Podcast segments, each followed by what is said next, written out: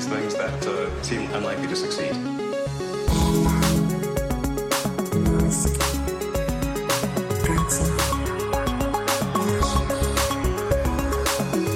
Buenas tardes. Buenas, bienvenidos a un nuevo episodio de Elon. ¿Qué tal estás, macho? Pues yo estoy mejor que Elon Musk, porque Elon Musk ha tuiteado esta madrugada, últimamente tuitea a las altas horas de su madrugada, que estaba triste, que estaba un poquito triste. Creo que no ha explicado por qué, pero bueno, están pasando muchas cosas. Todo el dinero del mundo, todo el dinero del mundo no vale si estás deprimido. No te lleves el teléfono a la cama, Elon, que estás ahí luego todo el rato viendo TikToks y te Joder, deprimen. es que tiene la historia de Insider de la acusación de acoso sexual, tiene la adquisición de Twitter que no está yendo todo lo bien que le gustaría. Eso es. Ha habido un mogollón de accidentes últimamente, muchos relacionados con full self driving y uno en concreto que mm, creo que era un Model X que mm, cuando el coche no tenía energía, me parece que los de atrás no pueden abrir las puertas o no hay una forma fácil de abrir las puertas.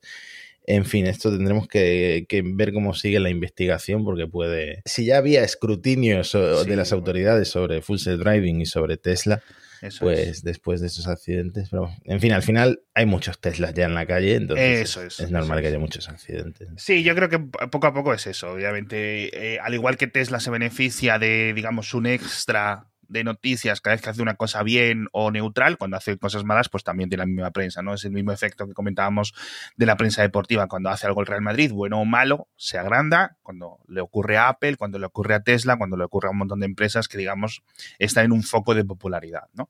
En fin, la acción de Tesla también sigue ahí, más o menos, en ese 50%. Pero bueno, eh, tenemos que dar un poco de seguimiento, sobre todo con el tema mm, que yo cada vez me lo estoy tomando más en serio. Ya en el anterior episodio me lo estaba tomando muy en serio. Tema de la acusación de acoso en el 2016 y nuestra adorada Wayne Sotwell, la que realmente es la que corta el bacalao en SpaceX, habla, ha, comentado, ha enviado un email interno eh, a todos los empleados de SpaceX sobre esta acusación de Elon. Obviamente pues, ha llegado a la prensa y cito dos partes que me han parecido interesantes. Dice Wayne, personalmente creo que las alegaciones son falsas, no porque trabaje para Elon, pero porque he trabajado de forma estrecha con él durante 20 años y nunca he visto ni oído nada remotamente parecido a estas alegaciones. Luego, un poco más abajo, comenta, cualquiera que conozca a Elon como yo sabe que nunca se comportaría ni permitiría este presunto comportamiento inapropiado. Esto, por una parte, me da un poco más de tranquilidad, porque. Wayne, jolines, por una parte, pues, sabemos que es una señora seria, sabemos que no se le tiene un marrón, pero por otra parte también es un poco el, el papel que le toca. Si ella realmente, y confío en ella, ¿no? A pesar de no conocerla, no ha visto nada y nada le ha indicado que Elon sea de este estilo, ¿no? Tampoco hace falta que seas de un estilo, ¿no? Quiero decir, un desliz, un mal día, por decirlo, ¿no? Por Sí. mucho, por muy grave que sea, lo puede tener cualquier persona, ¿no? Aquí yo creo que lo comentaba yo en el episodio anterior. Estereotípicamente Elon no te, no te cabe en esa eh, categoría de persona que en la que imaginarías eh, tratando así a, a una empleada. Entonces, en ese sentido, lo de Wine Shotwell me, me cuadra, pero luego Insider, Business Insider, vio un documento aparentemente en el que se confirma este pago, este acuerdo extrajudicial de 250 mil dólares. Entonces, si hay acuerdo extrajudicial, Hmm. ¿por qué lo hubo? Si Elon se está tomando a cachondeo todo esto, en Twitter Elon está eh, haciendo chistes sobre el tema. Creo que uno de los cofundadores de YouTube le dijo que si le tocaba el, el pito le regalaba un, un caballo, una cosa así, le contestó en un reply. Entonces, se lo está tomando a cachondeo. No lo Eh, sé. Hay muchos detalles dentro de la acusación en general como para que sea algo inventado y que, te que es decir, tú no puedes ir a tu jefe y decirle te voy a denunciar porque me has hecho esto, esto y bueno, y salir con un acuerdo de 250 mil dólares si es falso realmente, ¿no? Pero bueno, no me ha gustado mucho que ataque a la prensa, don señor libertad de expresión. Ya sabemos que muchas veces la gente de la libertad de expresión se olvida de la libertad de expresión cuando hablan de la prensa. Atacar a los periodistas que la han escrito, por ejemplo, eh, suele ser una táctica muy común, ¿no? En vez de decir, oye, pues mira, esto es, presento las pruebas X e Y, ¿no? Así que bueno, no lo sé. Pero bueno, dejemos este tema un poco atrás, vamos a comentar otras cositas, vamos a hablar de SpaceX, que últimamente no estamos hablando mucho de ellos, en concreto de Starlink, que hemos prometido en muchas ocasiones, oye, tenemos que hablar de lo de Ucrania, etcétera. Y si comentábamos antes una cosa mala de Elon, una cosa muy buena de Elon es que cuando acabe este conflicto, yo creo y tal y como va la cosa, se va a poder confirmar que, eh, eh, que Starlink o SpaceX en general ha sido una parte instrumental en Sí. una eventual victoria de Ucrania. Sí, además que hubo mucho cachondeo cuando Elon, como siempre, ofrece su ayuda humanitaria, como pasó con el submarino famoso. Sí, los Eh, ventiladores del COVID, etcétera, vamos. Y al final se ha demostrado que no, que en este caso sí está marcando la diferencia y que hay eh, como 150.000 ucranianos que ahora mismo tienen internet gracias a SpaceX y gracias a Starlink. ¿no? Sí, no, o sea, yo he leído la cifra última del, de un ministerio de Ucrania que lo puso en Twitter, 10.000 antenas, 10.000 antenas, ojito, y también he leído otra cifra de 15.000, con lo cual a lo mejor andan por ahí balando, pero vamos, por encima de 10.000. Es una locura, por cierto, mil y pico de las antenas no las ha donado SpaceX, las ha comprado la agencia eh, estadounidense de ayuda eh, a la cooperación y este tipo de agencias, que en Estados Unidos la verdad es que tienen unos programas eh, muy bien financiados de este estilo y han comprado las antenas y las están entregando. Yo no sé cuál es la, la base, digamos, la, la base de tierra, la base de suelo, la ground station, la base de conexión a la que se conectan los satélites para enviar y recibir esa información, porque no tienen láser ni nada. Entonces he estado mirando varios mapas interactivos que se supone que evalúan en tiempo real dónde están eh, los satélites de SpaceX y de Starlink, etcétera, y con cuál se conectan. Y he visto una cosa que no sabía, que no sé si la hemos conectado en el podcast, que hay bases en España, hay tres en concreto, o al menos cuatro incluso. Huelva, Alicante y dos en Madrid. Yo no lo sabía. No sé si es que no se comenta específicamente o no tiene mayor importancia. Y entiendo que los ciudadanos que están en Ucrania utilizando estas eh, antenas, que obviamente se están utilizando en zonas devastadas, zonas donde las antenas de telefonía se han caído, donde la telefonía fija se ha caído, etcétera, digamos que eh, mientras los técnicos las intentan arreglar, se ponen unos Starlink, se ponen unos routers y se conecta más gente a- a Internet, ¿eh? no solo para uso militar, también sobre todo es para ese uso civil, los 150.000 personas que comentabas tú. Entonces yo entiendo que es o unas bases que hay en Bulgaria o otras que hay en Tur no, sí, en Turquía o en Polonia, que son las que hay por la zona. Pero sí, sí es cierto que en esa zona de- del mundo no hay muchas estaciones, estaciones de tierra, digamos, donde conectarse. Pero, jolines, son un montón de gente, ¿eh? porque decía SpaceX que había 250.000 usuarios conectados, ¿no? Abonados, realmente, con lo cual si hay 150.000 en Ucrania, son un montón. No 150.000 antenas, pero sí 150.000 personas tirando a través de wifi de esas antenas, ¿no? Es una locura, tío. Además resisten porque estaban los rusos atacando precisamente a Viasat antes cuando se estaban conectando a internet Sí. por, por Viasat y lo habían conseguido. No sé exactamente eh, si es que bloquean la señal o si, si hackean las estaciones de tierra, pero con Starlink aparentemente no lo están consiguiendo. Sí que hubo una caída que comentó Elon en Twitter, pero lo solucionaron con una actualización de software y, y se están conectando prácticamente, imagino yo, sin cortes. ¿no? Sí, yo cuando, cuando comentan estas cosas, cuando uno de los escepticismos al principio dicen, bueno, es que es muy fácil, digamos, interferir, bloquear estas señales, simplemente necesitas algo que emita en la misma frecuencia datos basura, ¿no? Y ya está, entonces ya no te puedes conectar, ni recibir, ni enviar datos, ni nada. Eso sí es cierto. Y por otra parte, pues, se suponía que si tienes un sistema que identifique por dónde van esas señales y cuáles son las que suben y las que bajan, puedes identificar dónde pueden estar estas antenas, incluso con tus propios satélites de reconocimiento, puedes ir viendo, ¿no? Un poco por dónde están estas antenas. Pero está claro que no lo están consiguiendo hacer. Y el tema de las frecuencias es muy curioso y sin tener yo ni idea, parece que SpaceX de nuevo está ganando la, la batalla en este sentido. Yo no sé si esto es un poco Star Trek, cuando dicen rota las frecuencias, no sé qué, que nos están atacando. Entonces, si tu phaser y tu escudo, eh, no, mejor dicho, si tus escudos están en la misma frecuencia que el phaser del enemigo, pues se, digamos, lo pueden bloquear, pero si van rotando, pues ya la jorobas, ¿no? Entonces, a lo mejor es algo de esto, sinceramente. A lo mejor es un sistema de frecuencias variantes o que tienen algún cambio mínimo de espectro. No tengo absolutamente ni idea. Si alguien de los oyentes lo sabe, cómo se pueden evitar esto, que nos lo diga, porque sí es cierto que eh, Rusia está intentándolo muy fuerte, muy fuerte, muy fuerte. Veremos, tío, veremos. Por cierto, Starlink tendremos que comentarlo en el siguiente episodio. Por lo visto, los últimos satélites son como un 0,5% más brillantes porque han descartado eh, usar eh, sistemas tipo parasol para, para, que no brillen y están eh, centrándose en el tema de la pintura oscura, ¿no? De la de que reflecte, reflecte menos la luz. ¿no? O sea, que han son más brillantes los nuevos. Son más brillantes porque han descartado la tecnología de parasol. Pero Entonces, ligeramente más brillantes. Bueno, pero aún así, ¿en qué va a quedar la cosa? Mm, me imagino que van a seguir intentando que sean lo más oscuros posible, pero, sin, sin cambiar el diseño. En fin, a nivel de láser no sabemos nada, por cierto, de todo esto, ¿no? bueno, lanzaron eh, satélites con láser para pruebas, pero a ver, es fundamental para lo que lo llama el Starlink 2. Así que me imagino que poco a poco irán eh, saliendo más con láser, con terminales láser. Starlink 2, que parece una película, tío. claro, es que Starlink 2 supuestamente está esperando la Starship y la Starship ah. está un poco parada. Sí, de todas formas, es, es cierto una cosa que dice que todos los satélites que están lanzando ahora durarán lo que duren, ¿sabes? Tres, cuatro, cinco años. Entonces, mm, si luego los del futuro es lo importante, que los que lancen a más largo plazo sí sean los buenos. Es bastante sorprendente la cantidad de, Starlinks que han reentrado ya o que no están operativos. Son cientos ya, claro, pero han lanzado dos mil y muchos, pues ya hay cientos y cientos que, han reentrado o que no están operativos. Es que eh, al final la vida útil de los satélites es como máximo cinco años y eh, es un poco inquietante que tengan que estar renovándolos tan pronto, ¿no? Tienen que lanzar y lanzar y lanzar y lanzar. Pero bueno, al final ellos ponen también el cohete, así que les saldrá rentable.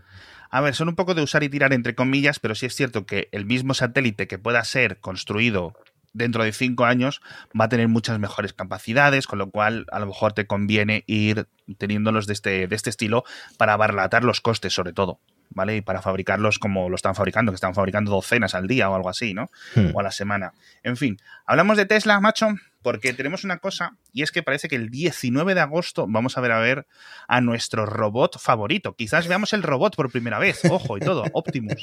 Pues no sé si habrá avanzado tanto en tan poco tiempo, porque antes era un hombre disfrazado bailando. Y ahora va a ser otro. o un maniquí.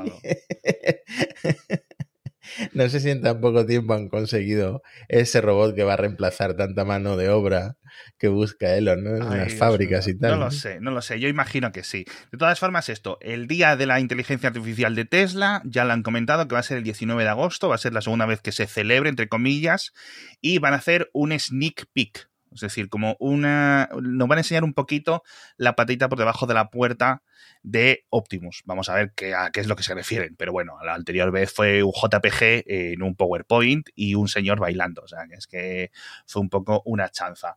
Veremos, porque esto ya realmente sabemos que es un poco para em, atraer talento. Porque lo necesitan, sinceramente la verdad. Hmm. Pero Además coincide con, creo que no lo llegamos a comentar, pero lo teníamos a punto para comentarlo, el, semestre sabático de Andrei Karpathy, que es el... Uh, es verdad. El jefe de inteligencia artificial en, Tesla, eh, que supuestamente se lo vendieron en Twitter, Elon y él, como pues eso, unos meses sabáticos, pero que parece que en realidad lo que quiere es eh, irse discretamente de la compañía o incluso que lo hayan largado, ¿no? es que los rumores son un montón. Yo por intentar pensar bien pienso que, mm, son honestos, es decir, que si realmente pues, se estaba quemado por algún motivo o ha tenido cualquier problema familiar y ha dicho, bueno, pues necesito unos meses fuera, ¿no? Pero también es cierto que justo mientras estás con el lanzamiento del FSD, el Optimus, la AGI y todas estas cosas que está siempre Elon tan cancareando, pues eh, cuente esto. Hmm. Eh, jolines, macho. Por cierto, que contamos que de Tesla íbamos a comentar lo de la Cybertruck. Y es muy curioso, es muy curioso todo lo nuevo, entre comillas, porque han cancelado las reservas en Europa y en China, con lo cual no vamos a poder comprar una chivertroca, Matías. Nos quedamos Lo llevamos diciendo, eso no cabe en el parking del Mercadona. Imposible que, salga un coche tan grande en Europa. es el cañonero, tío, de los Simpson. Pero bueno, sí, que las reservas solo quedan en Norteamérica, o sea, los tres países que forman Norteamérica, Canadá, Estados Unidos y México. Y veremos. También hemos visto el primer vídeo en el que vemos las ruedas traseras girar ligeramente, es decir, tener un ángulo, ese modo cangrejo que anunció para los Hammer nuevos eléctricos la gente de GM. Eh, pero bueno, luego claro, al fin y al cabo, lo que hemos dicho, la competencia la ha pasado por delante. Es decir, desde que se anunció el Cybertruck hasta que salga, hemos visto a los de Ford anunciar y lanzar la F-150. Hemos visto casi a los de Rivian anunciar y lanzar sus coches, a pesar de que estén fabricando coches. Eh, poquitos, quiero decir, hemos visto a los Hammer, hemos visto a los de Volkswagen, hemos visto un montón de cosas, macho. Es que se está haciendo derrogar la, la cibertroca, tío. Hmm. Ya. Y no sé, parece una categoría de, de vehículo tan importante para la zona en la que está viviendo Elon ahora, que es Texas y todos los alrededores de Texas, que eh, no sé, se está, como tú dices, se está haciendo derrogar una cosa que podría ser muy importante para Tesla en el futuro. Es que al final yo creo que eso de que es que es más fácil de producir, es que es más fácil de no sé qué, eran como perspectivas muy, muy, muy, muy optimistas. O sea, lo hemos dicho muchas veces en el podcast, una Cybertruck de 40 mil dólares no la vais a ver, yo lo siento mucho, pero si está el Model Y a 60, no vais a ver el, la Cybertruck a 40, por mucho que lo prometiera eh, Tesla. En fin, eh, ¿qué más cositas? Por cierto, la fábrica de China de Tesla, que si abre, que si no abre, ya están con varios turnos, etcétera. En concreto, cerrada, cerrada, estuvo 23 días. Es una absoluta pasada, un mes entero casi cerrada. Y calculan unos 70.000 coches que se dejaron de fabricar. Vamos a ver si recuperan esto ya, el ritmo. Esto ya sí tiene que afectar al resultado financiero porque se viene salvando a Tesla un tiempo, pero esto ya presentan ahora en, unos días, ¿no? En unas pues horas. sí, sí, así que vamos a ver cómo lo, lo, cuentan. En principio, eh, nos hemos reído aquí de que Elon, ¿por qué no dices nada de que te cierran la fábrica, no sé qué, no sé cuánto? Porque es que la verdad que el, el cierre de la ciudad de Shanghai, de, de las inmediaciones, eh, en estas, ha sido brutal. Nosotros aquí en España, cuando estábamos confinados con, en marzo de 2020, etcétera, podíamos ir al supermercado, podíamos coger el coche, ir a la gasolinera, ir al trabajo. Allí no, o sea, allí hay gente que se ha tirado 45 días seguidos sin poder salir de su urbanización o de su edificio. Es una absoluta locura lo que hmm. ha sido eso para Shanghai. O sea, yo que, que sigo mucha gente china, ha, ha, ha, habido un sufrimiento grande, grande, grande, grande. Pero bueno, veremos. Y uno de los motivos, o que ayudaba a los motivos de que Elon no dijera ni mu al respecto, es que parece que ya tiene aprobada no sé si una segunda fábrica o una expansión de la fábrica actual para fabricar 450.000 coches más. Es decir, la Giga Shanghai, por decirlo de alguna forma, en su mayor expansión con todos los turnos, etcétera, serían unos 900 millones de coches al año, ¿vale? Uh -huh. Y con esto serían 450.000 más. Veremos, porque son muchísimos coches incluso para el mercado chino, o sea que la mayoría serán para exportar, claro. Uh -huh. Qué locura, tío. Sí, además con el riesgo que conlleva que ahora China de repente, pues lo comentamos en Cupertino, ya no más ordenadores extranjeros, pues imagínate de repente, ya no más sí, coches extranjeros. Es un poco lo que uno de los grandes riesgos, sinceramente, pero bueno, andaban ahí que si fabrico en, Chi en con un acuerdo con Indonesia, si no recuerdo mal, pero bueno, en fin, parece que si va a apostar por una siguiente fábrica, parece que va a ser esta, o parece que va a ser expandir lo que ya tiene con lo cual veremos, ¿no? Ese Giga Vigo, ese Giga Valencia, etcétera, yo creo que si llegan tendrán que esperar, pero bueno, porque estamos viendo, joder, es que la competencia está yendo muy fuerte. Hmm. La verdad, a nivel de expansión y tal, pero bueno, veremos. Al final Tesla sí que lleva una ventaja. El semi, por cierto, por cierto, el semi, tío, ese es otro de los que llevamos hablando. Yo creo que cuando empezamos el podcast, uh -huh. el semi ya estaba anunciado, ¿no? Lleva mucho tiempo dando vueltas el semi, sí. Sí, dando vueltas alrededor de la fábrica, porque con los clientes no, no. En fin, yo creo que llevamos como cinco años hablando del camión y aún le quedan, ¿vale? Y esto es de 2019, es decir, debería de estar en la carretera vendiéndose desde 2019. Las limitaciones son múltiples, en principio, obviamente, de baterías, y dicen ahora que se van a poder reservar si tienes 20 mil dólares, Matías, ¿tú lo reservarías uno? Pues es que me parece un riesgo ahora mismo poner 20 mil dólares. Pero hombre, algo. luego, te, ¿tú has visto estas, estas excursiones que hacen los, los, la gente con coches eléctricos que quedan y se van a hacer reuniones un fin de semana, una escapada? Pues te presentas con el Tesla Semi y eres el rey, tío. bueno, imagínate que eh, reservo ahora por el Semi por 20 mil uh -huh. dólares. Sí. Y sale, vamos a ser optimistas, en cinco años ¿Cuánto vale 20 mil dólares en cinco años? la inflación que estamos viendo. Pero, pero lo que puedes hacer es muchos vídeos de YouTube sobre mi reserva del Tesla Semi, contándolo, poniendo lo- caras así. ya- ¡Oh! claro. ¡Ay, Dios mío! No sé Entonces lo- qué. Lo amortizo, claro que sí. Y amortizas el dinero, tío. Mira, el otro día sacaron, sacamos en Gizmodo una noticia de que el precio del litio se iba a disparar de aquí a 2026 un 25%, no sé, una cosa así, una locura. Eh, imagínate las baterías que necesita un camión eléctrico, el tamaño que tienen que tener esas baterías. Mm. Eh, y ahora relaciónalo con la falta de, de litio. Con razón eh, Tesla está interesada en No, claro. extraer el, el litio por su cuenta, pues claro que sí. Exacto, lo, lo hemos comentado varias veces. Con las baterías que haces un semi, vendes 10 eh, Model Y y listo. Y es lo que hay. Es decir, por eso se ha quedado siempre eh, en los últimos años como secundario. Luego también dijo un par de cosas leves sobre los robotaxis, que sigue ahí, que sí, sí, que sí, no, que sí, bla, bla, bla. Que por cierto lo volvió, lo volvió a prometer, ¿no? Sí, sí, además robotaxis eh, en ese concepto de sin volantes, sin pedales, con seis asientos, rollo minivans y eh, muy orientado al vídeo de conceptual que vimos de The Boring Company hace tiempo, ese del que tanto nos hemos ¿Pero reído. para cuándo dijo? Para 2024, en hora, en Ah, tiempo. Sí, ah, es verdad, es verdad. Y lo de, y, y dijo lo del FSD o lo de la conducción completa, dice, para el año que viene a estas épocas.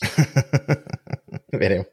En Europa creo, eh, creo que han quitado en Europa del FSD, del autopilot, lo de salir de, de la autopista. Eso ya no lo pueden hacer ¿Sí? los Teslas en Europa.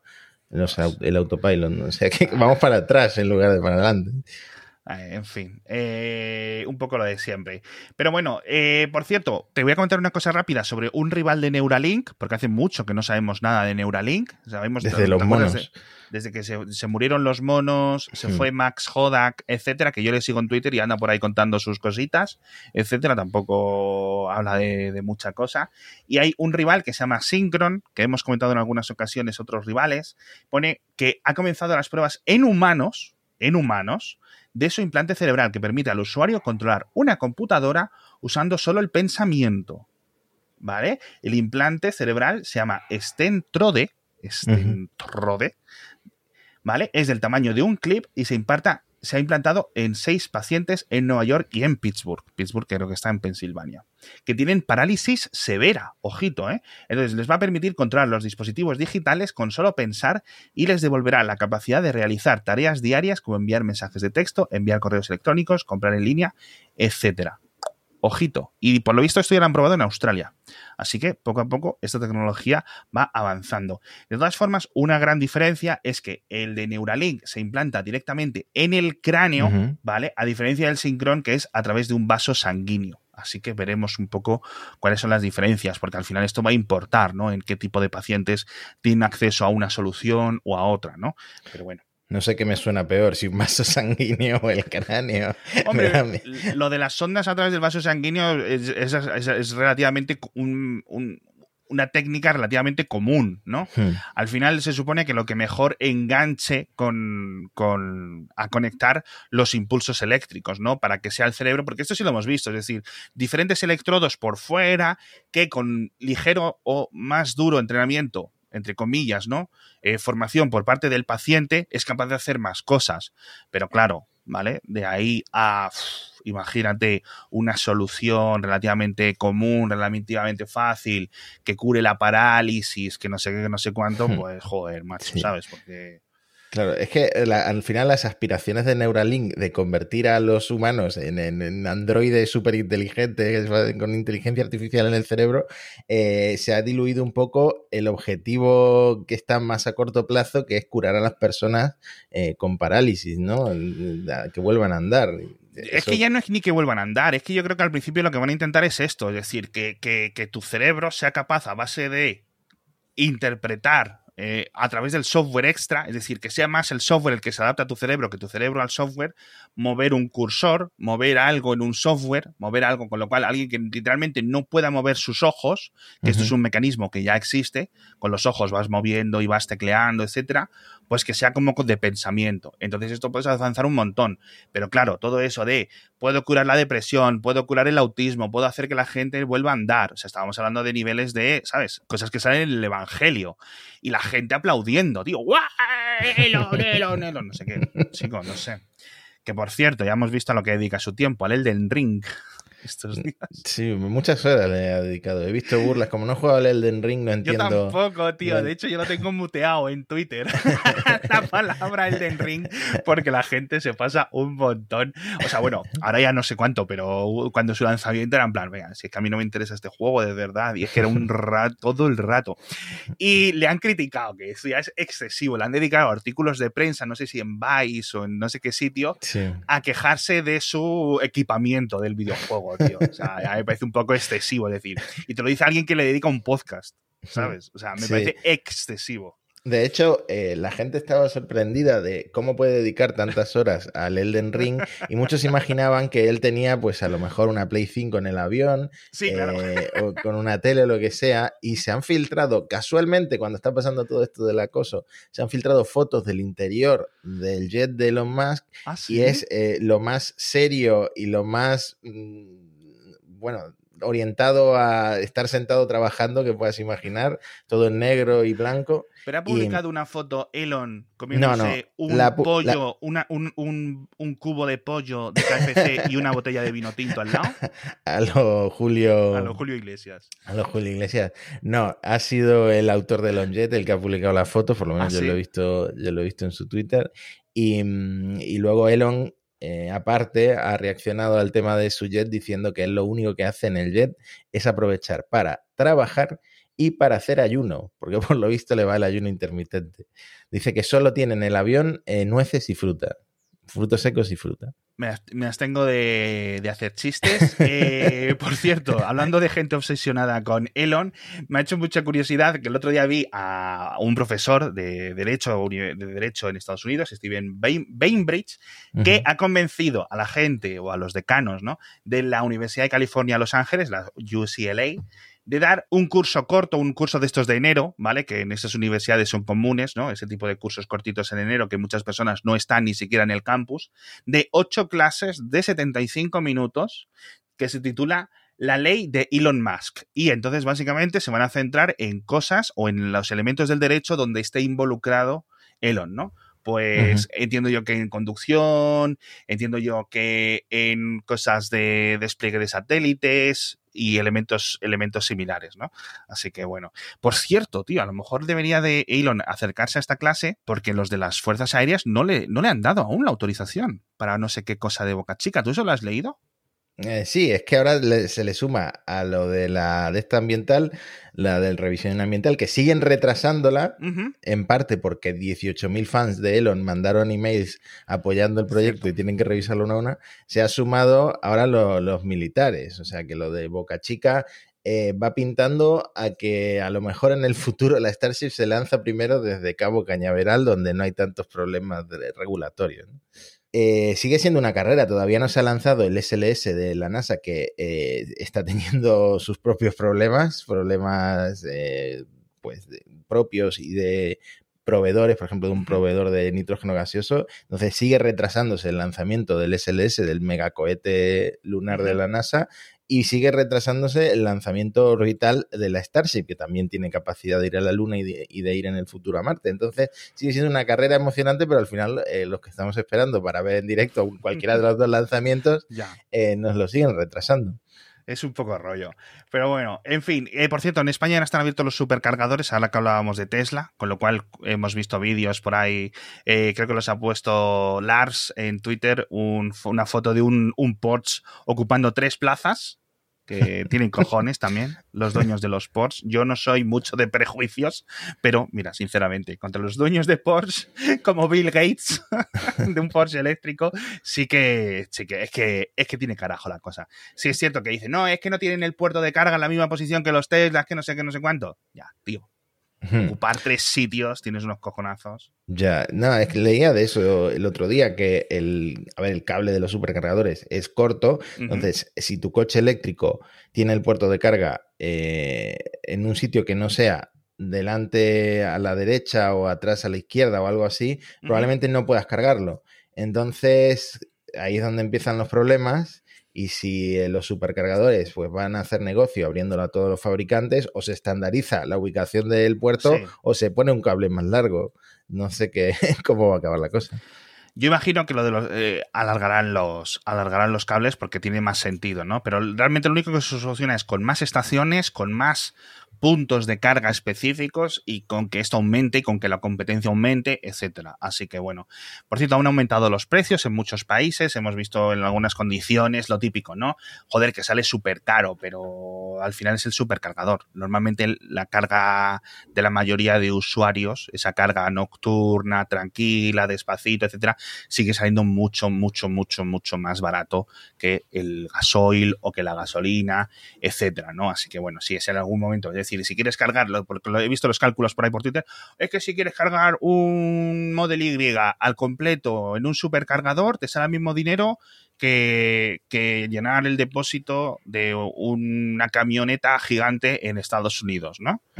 ya, pero es que no es común hacer eso, ¿no? Pero bueno, sí es cierto que al final eh, este tipo de cosas está bien. La final, lo, que, lo que no hay es una gasolina barata y una gasolina cara. La electricidad, lo bueno que tiene es que siempre tienes un poco la elección de ese, de ese precio.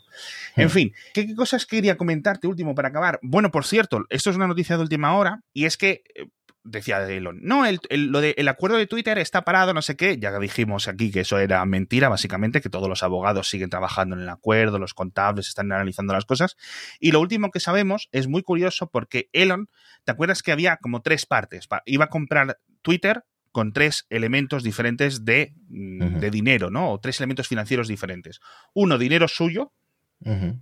Otro, deuda, perdón, un préstamo tirando como colateral las acciones de Tesla, ¿vale? Y luego deuda que iba a asumir la propia Twitter. Es decir, un préstamo que se da a nombre de Twitter, con lo cual era gracioso porque iba, iba a comprar Twitter con dinero de Twitter, con deuda de Twitter. Es curioso, pero bueno, esto es algo común. Entonces, la semana pasada, o hace dos semanas, comentamos que sus amiguísimos, algunos de sus colegis, le habían puesto 6,25 eh, mil millones y ahora él dice que va a poner otros 6,25 mil millones en su propia equity. Lo que no sabemos es muy bien de dónde va a salir. Con lo cual, todo esto que está, digamos, usando como préstamos, utilizando las acciones de Tesla como colateral, ahora queda en cero dólares. Con lo cual vamos a ver si respira, porque ayer cuando lo anunciaron subieron las acciones de Twitter y volvieron a bajar las de Tesla, que estaban subiendo ligeramente. Siguen muy bajas comparado con lo como estaban el año pasado, o como estaban a principios de año, o como estaban en general en marzo, porque la verdad que el batacazo de las acciones de Tesla está siendo muy grande y, así que eso.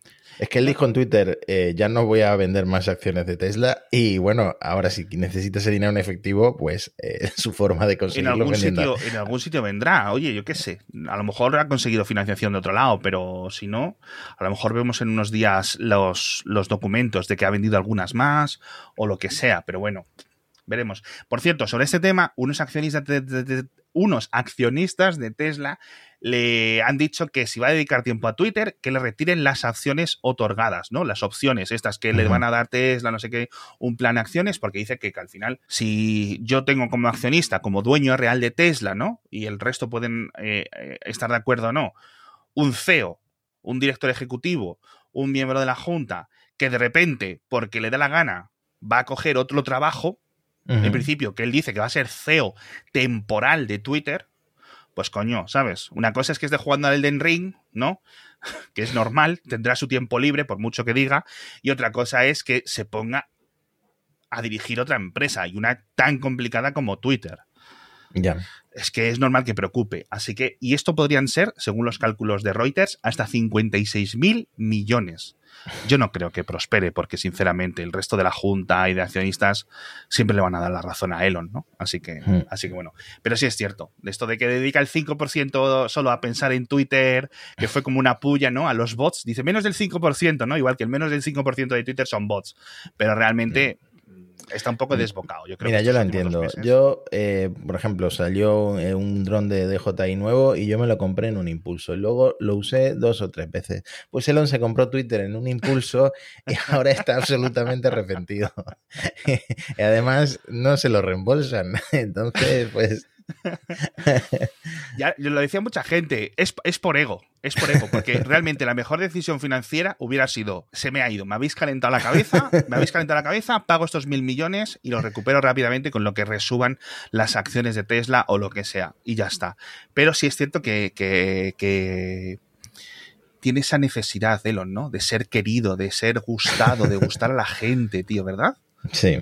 Eso sí. yo creo que es un problema grave para cualquier persona que tenga que tenga eso. Así que, bueno, esperemos que el- sus temas mentales eh, pues mejore, porque lo hemos dicho aquí muchas veces, no le vemos tan mal desde 2018, eh, sinceramente, y eh, entre comillas Tesla le necesita. ¿Vale? No sé, yo.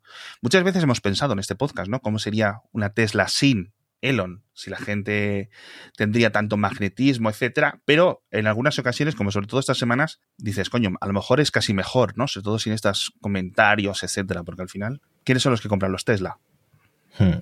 a los que estás insultando en Twitter. Entonces es un poco curioso todo esto. En fin, nos vemos la semana que viene. Tenemos... Hay más juicios por ahí, de verdad. Es que yo creo que va a juicio por semana este señor o sus empresas. Es que es una locura lo que se gasta en abogados. ¿Viste el otro día el tuit de los abogados, no? Sí, que está Ay, no te buscando lo los- conté, no te lo conté. No te lo conté. Con esto acabamos el podcast. Pone, eh, buscamos un super equipo de abogados para iniciar unos procesos de litigación, no sé qué, no sé cuánto, Twitter. Si crees que eres un super abogado, no sé qué, envía un email a justice.tesla.com con cinco puntos diciendo cuáles son tus mejores eh, hechos profesionales, no sé qué. Y envié yo un mail. y ponía 1 S, 2 O, y ponía Sonic, S-O-N-I-C. ¿Qué No se me ocurrió otra cosa. Y le di enviar. Así que hay un abogado de Tesla que había recibido un, un email de Alex Barredo, no sé qué, que ponía Sonic. Ojalá en el futuro salga tu email en un juicio eso. Ojalá, ojalá, ojalá. Yo con haberle hecho perder a alguien dos segundos de su vida ya eh, eh, siento que he hecho mi labor. en fin, eh, nos vemos la semana que viene con este señor tan divertido y sus andanzas. Esperemos que no haya muchos más juicios, esperemos que Tesla siga eso y sobre todo que queremos ver la Starship ya volando o Neuralink o algo. No sé. Necesitamos cosas. Macho. Algo de tecnología, por un, por un cambio, ¿no? Por Sí, sí, sí, sí. En fin, nos vemos la próxima semana. Hasta pronto. Hasta la próxima.